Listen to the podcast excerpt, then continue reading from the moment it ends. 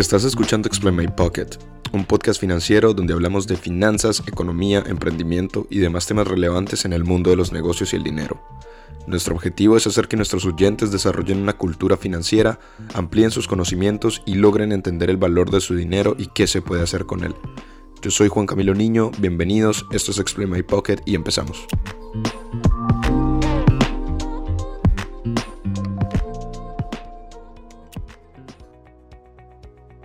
Bienvenidos una vez más al podcast. El día de hoy vamos a estar hablando del Forex, este mercado que se ha vuelto muy famoso últimamente, que a lo mejor hemos escuchado hablar de boca de un amigo o de algún conocido o en las redes sociales. Vamos a hablar sobre lo que es, sobre lo que no es y otra información importante antes de querer ser tu propio jefe. Así que si quieres escuchar algunos tips, algunas banderas rojas a, a tener en cuenta a la hora de recibir propuestas sobre este mercado y a localizar las estafas, quédate hasta el final, escúchanos y let me explain my pocket.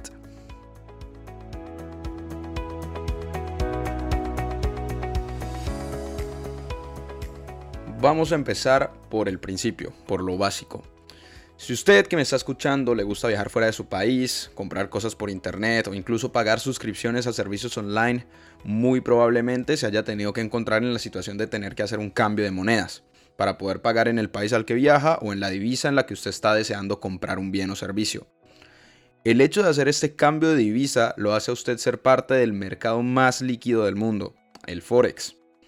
Para los inversionistas profesionales, entender el mercado Forex no solamente es importante a la hora de comprar acciones o bonos internacionalmente, sino que también para algunos el hecho de intercambiar monedas a ciertos niveles de precio eh, es asimismo una oportunidad de inversión e incluso una especialización y dedicación de carrera completa a componer portafolios no solo de acciones, bonos, sino también de monedas de otras economías. A pesar de que a priori parece muy intuitivo y parece evidente, no toda la gente que dice la palabra Forex y que cree haber encontrado la cura para la pobreza sabe que en realidad Forex es un acrónimo para su significado que es Foreign Exchange o intercambio extranjero. Antes de ir un poco más allá para entender sobre lo que es el Forex y todo lo que trae consigo, quiero que sepan lo que definitivamente no es el Forex.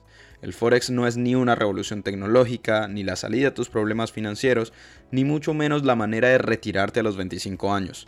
Tampoco es cierto que no necesitas saber del mercado para invertir en Forex, porque si no entiendes a fondo todo lo que te voy a hablar en los próximos minutos, estás apostando tu dinero y seguramente la vas a pasar mejor en un casino que frente a un computador viendo cómo se desvanece tu cuenta bancaria. Ahora, ¿qué es el Forex? El Forex es un mercado donde se negocian e intercambian divisas y derivados de las divisas. Es el mercado más líquido del mundo, pues diariamente se mueven trillones de dólares, de euros, de francos suizos, de dólar australiano, de dólar canadiense y muchísimas eh, más monedas que se negocian en este mercado. En Forex existen dos tipos de tasas. Existe una tasa directa y una tasa indirecta. La tasa directa es la que te dice cuánto te cuesta una moneda extranjera en tu moneda local. Por ejemplo, un euro actualmente cuesta 1.17 dólares. Y la tasa indirecta es la que te dice qué puedes hacer con una unidad de tu moneda local. Como, por ejemplo, con un dólar compras 0.85 euros o 85 centavos de euro. Muchas personas no se preocupan por el mercado o por los precios de las monedas en su día a día, sino que lo hacen a la hora de planear su próximo viaje internacional y deben comprar sus dólares, por ejemplo. Por otro lado, existen personas que dedican su carrera completa a comprar y vender divisas debido a una razón simple, la volatilidad del mercado, la cual presenta oportunidades para hacer dinero. Vamos a poner un ejemplo fácil para que comprendan un poco más lo que quiero decir. Imagine que hay un viajero europeo que decide ir a Estados Unidos de vacaciones y tiene 1000 euros que decide cambiar por dólares. Y le van a dar 1.18 dólares por cada euro. Es decir, con 1000 euros va a tener 1180 dólares. Pero en algunos meses eh, después, debido al COVID, su viaje es cancelado y debe quedarse en Europa. Para él en su país los dólares no le sirven, pues no puede ir a mercar con ellos o comprar, eh, no sé, un helado con dólares estando en Europa, por lo cual decide cambiarlos nuevamente a su, a su moneda local, que es el euro. Sin embargo, cuando llega a cambiarlo se entera que el euro está costando exactamente lo mismo que el dólar. Es decir, que por cada euro ahora le van a dar un dólar. El viajero, que tiene 1.180 dólares, recibe 1.180 euros, ganando así 180 euros por una diferencia en el precio de la divisa extranjera, es decir, del dólar. En un inicio, él compró dólares a una tasa de 1.18 dólares por cada euro y cuando los quiso cambiar, el precio del dólar había disminuido y ahora costaba un euro un dólar. Entonces se ganó 180 euros por una diferencia cambiaria. Esto es en esencia la naturaleza del Forex. Beneficiarse de cambios en los precios de una moneda frente a otra. Por eso normalmente cuando vemos gráficas de Forex vemos que dice euro versus dólar, dólar versus peso mexicano, etcétera, etcétera. Porque es simplemente cuánto vale una moneda de otro país con mi moneda local o con otra moneda de otro país diferente. Ahora, una de las cosas por las cuales es muy popular este mercado, el Forex, es porque en el Forex encontramos algo llamado el apalancamiento, que es básicamente poder tradear o poder hacer trading con dinero prestado por el broker. Es decir, una inversión de 100 dólares, si te apalancas 10 veces, puedes hacer que esta inversión no sean 100 dólares, sino 1000 dólares. Y y la variación del precio puede hacer que ganes o pierdas 10 veces más que la inversión real que hiciste. Es como imaginarse, eh, el apalancamiento es como si usted quiere comprar una casa y solamente tiene el 10% de la cuota inicial. Bueno, así es el Forex, usted pone un 10% de cuota inicial y el broker a usted le va a prestar el resto. Ahora, hablando de cómo se tradea en el Forex, el Forex en su mayoría es analizado mediante el uso del análisis técnico, o el llamado chartismo, que es básicamente mirar gráficas, analizarlas y buscar patrones que puedan dar una idea de hacia dónde va a ir el precio. Para esto hay distintas técnicas, distintos tipos de análisis, pero todos buscan eh, poder predecir hacia dónde va a ir una tendencia en el precio eh, de una moneda frente a la otra. Sin embargo, al tradear Forex también se requiere tener un análisis fundamental, una buena investigación y un entendimiento profundo del mercado. Pero lo más básico para comprender el funcionamiento del mercado del Forex es que se mueve por medio de la oferta y la demanda de una u otra divisa. Ahora, ¿quiénes son los encargados de la oferta y la demanda de las divisas de un país? Aparte de nosotros, los individuos como usuarios y consumidores del el dinero, el primer organismo que tiene un rol muy importante es el Banco Central, desde el lado de la oferta, el Banco Central es el responsable de la emisión del dinero local o de la divisa local. Y por ello hay que tener en cuenta que entre más dinero haya de una divisa, menor va a ser su valor. Lo cual explica un concepto básico como la inflación. Ya que si por ejemplo el Banco Central de un país pone un en exceso eh, dinero dentro de su propia economía, hará que el poder adquisitivo de esta, de esta divisa baje. Por ejemplo, en Argentina, en 2019, por cada euro te daban alrededor de 80 pesos argentinos. Un año después, a finales del 2020, por cada euro te daban alrededor de 175 pesos argentinos. La inflación hizo que el precio del euro en pesos argentinos aumentara un 120%. Ahora, desde el lado de la demanda, el Banco Central es el responsable de las políticas monetarias del país y es quien tiene el poder de comprar y vender otras divisas para poder de alguna manera controlar el precio. Por ejemplo, si en Colombia el precio objetivo del dólar son 3.500 pesos por cada dólar y por efectos de oferta y demanda el precio disminuye a 2.500, el Banco Central naturalmente hará una compra de dólares, haciendo que el, precio que el dólar escasee en el mercado, haciendo que su precio aumente hasta los niveles digamos que son el objetivo de los 3.500 y viceversa en el caso de que el precio del dólar aumente demasiado.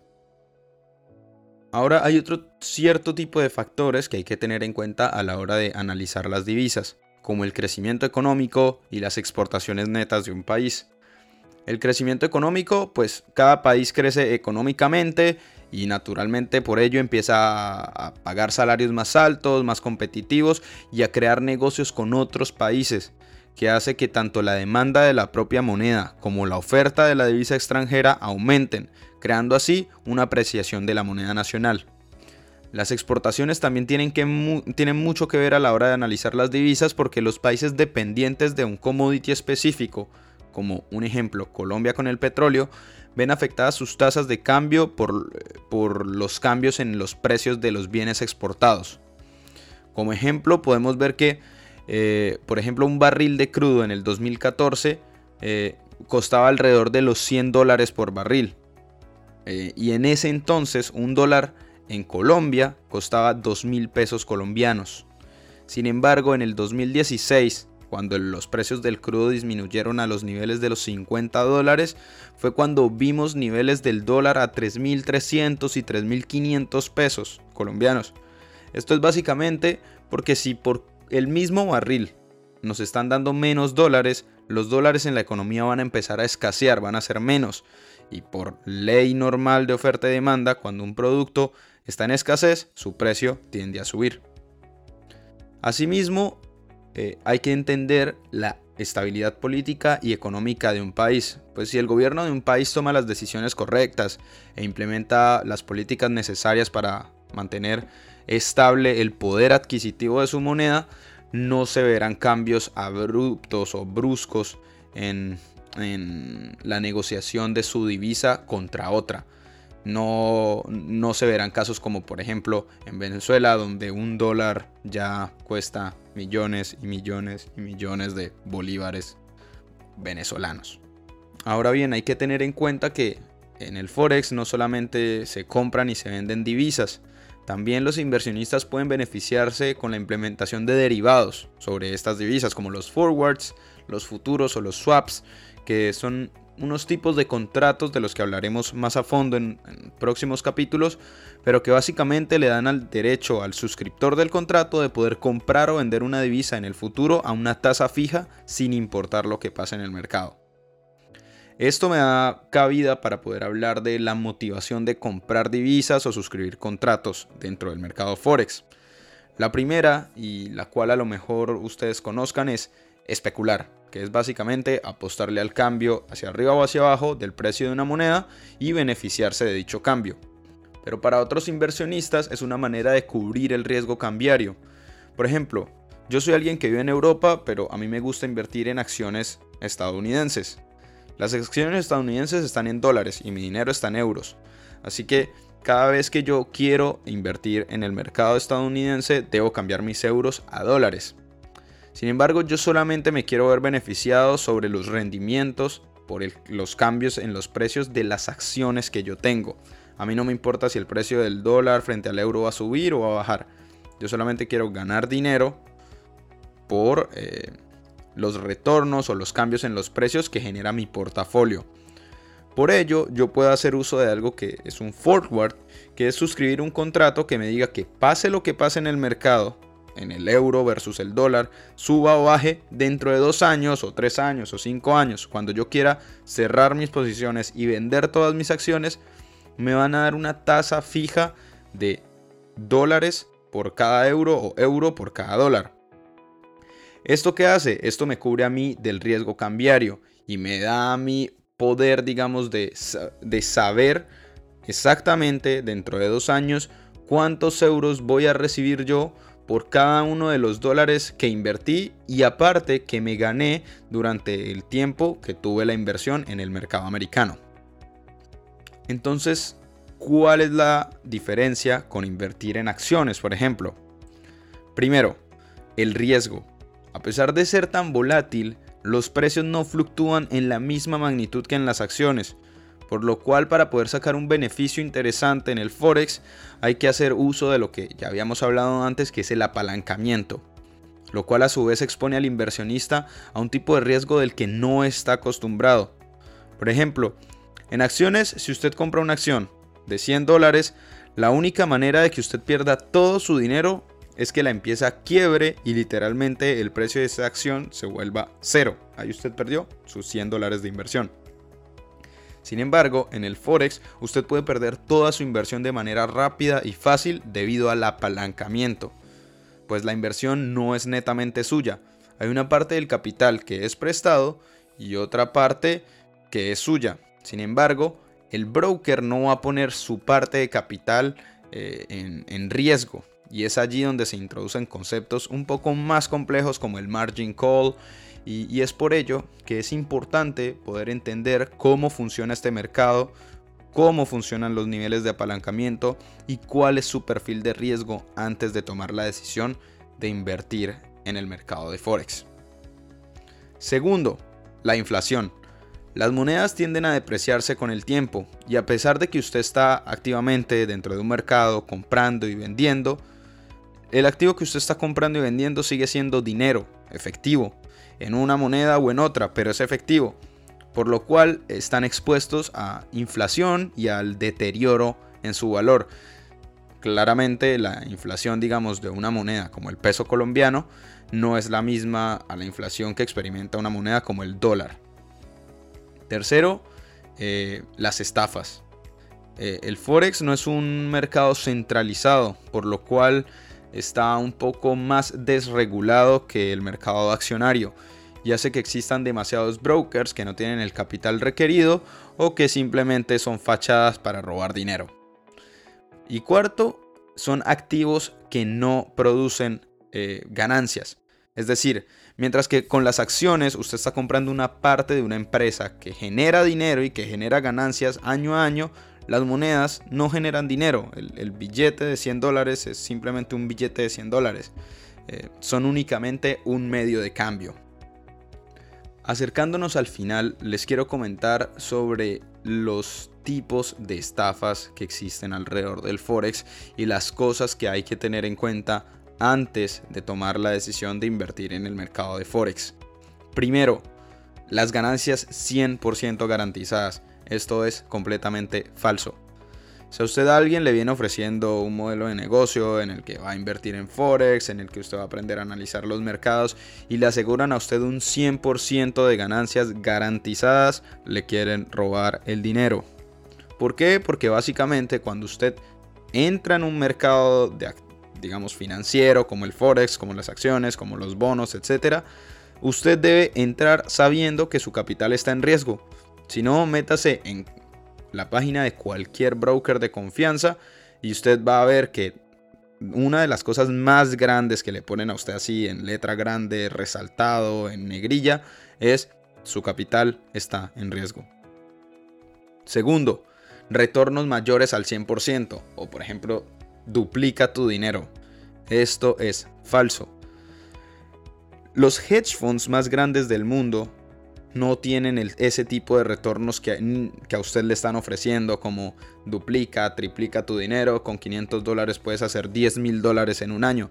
Son cosas simplemente irracionales, eh, son cosas que no suceden en la vida real y son cosas que ni siquiera los genios financieros más grandes que están en Wall Street lo pueden lograr año a año con muchísimos miles de millones de dólares más que los que usted tiene en su bolsillo. Así que antes de usted entrar en un negocio o en, el mercado del Forex, debe poder entender conceptos como los que ya hablé en todo este capítulo y otros como el Sharp Ratio o el Value at Risk o Take Profit, Stop Loss, que son los PIPs, etcétera, y más conceptos que son importantes a la hora de entender los retornos de mil, diez mil, 50 mil por ciento no existen a menos de que usted no arriesgue de manera loca y absurda su plata. Tercero, cuando te ofrezcan, no te preocupes, te damos las señales, solamente tienes que seguirlas. Esto son estafas. Los modelos de negocio donde te ofrecen una suscripción para obtener mensajes de texto, o mensajes vía Telegram, WhatsApp, etcétera, son básicamente estafas. Nada en este mundo viene por hacer nada. Si quieres tradear Forex, si quieres entrar en este tipo de mercados, aprende y hazlo por ti mismo. No pagues suscripciones porque a lo mejor tus retornos no van a ser capaces ni siquiera de cubrir el gasto de esa inversión mensual. Cuarto, cuando por Instagram y en redes sociales veas plataformas de marketing, Mm, ten cuidado. Las plataformas de marketing o estas plataformas que te ofrecen la cura de la pobreza no están reguladas por nadie. Y el año pasado se robaron alrededor de unos 41 millones de dólares de esta manera. Hay unos red flags que hay que señalar, que es por ejemplo no tener estados financieros consolidados, no tener instalaciones físicas o que la persona que te está intentando vender el negocio de inversión, de trading, de forex, no tiene ni siquiera idea de cómo funcionan las finanzas, de preguntas qué es el Sharp Ratio y no tiene ni idea. Eh, entonces, esas cosas hay que tener en cuenta. Antes de tú entrar a un mercado que no conoces, debes por lo menos confiar en la persona que te lo está ofreciendo y saber que la persona es un profesional en lo que hace. Y quinto, no te fíes de las opiniones. Normalmente cuando vemos en una página que ofrece X producto, X curso, X tipo de señales, hay muchas opiniones, buenas o malas. Las buenas te van a decir que wow, que te duplicaron el dinero, que tuviste retornos enormes, que ahora trabajas desde cualquier parte del mundo. Normalmente estas opiniones están hechas por ellos mismos y, o incluso las opiniones negativas están hechas por los productos de la competencia, así que ten mucho cuidado a la hora de tomar decisiones de inversión. Así que con esto concluimos, el Forex es un mercado que existe, es un mercado que se puede tradear, es un mercado del que se pueden sacar buenos retornos siempre y cuando lo hagamos, como ya lo hemos explicado en otros capítulos, con una estrategia de inversión consolidada y teniendo en cuenta nuestros eh, perfiles de riesgo, horizontes de inversión y obviamente entendiendo la complejidad del mercado, la complejidad de la economía y cómo funciona, digamos, de, desde la base todo este tema. Si quieres tradear el forex, si quieres empezar a hacer trading, busca cursos en, principio gratuitos para que vayas entendiendo un poco más de, de qué va todo esto. Pero sobre todo debes entender que el Forex tiene unas cantidades de riesgo bastante altas, bastante grandes. Em, que es un mercado no tan fácil de, de manejar como otros mercados y que definitivamente no es la cura para la pobreza, ni es el último descubrimiento de cómo hacer plata, ni mucho menos va a ser la manera de volverte tu propio jefe de la noche a la mañana. El dinero no crece de los árboles y hay que trabajar duro. Así que eh, si en algún momento lo están pensando, asesórense a un profesional, busquen ayuda y nada, sigan aprendiendo, síganos escuchando. Gracias por haber estado hoy con nosotros. Volvemos la próxima semana con mucho más contenido, con más conocimiento para ustedes. Y ya, cuídense. Chao.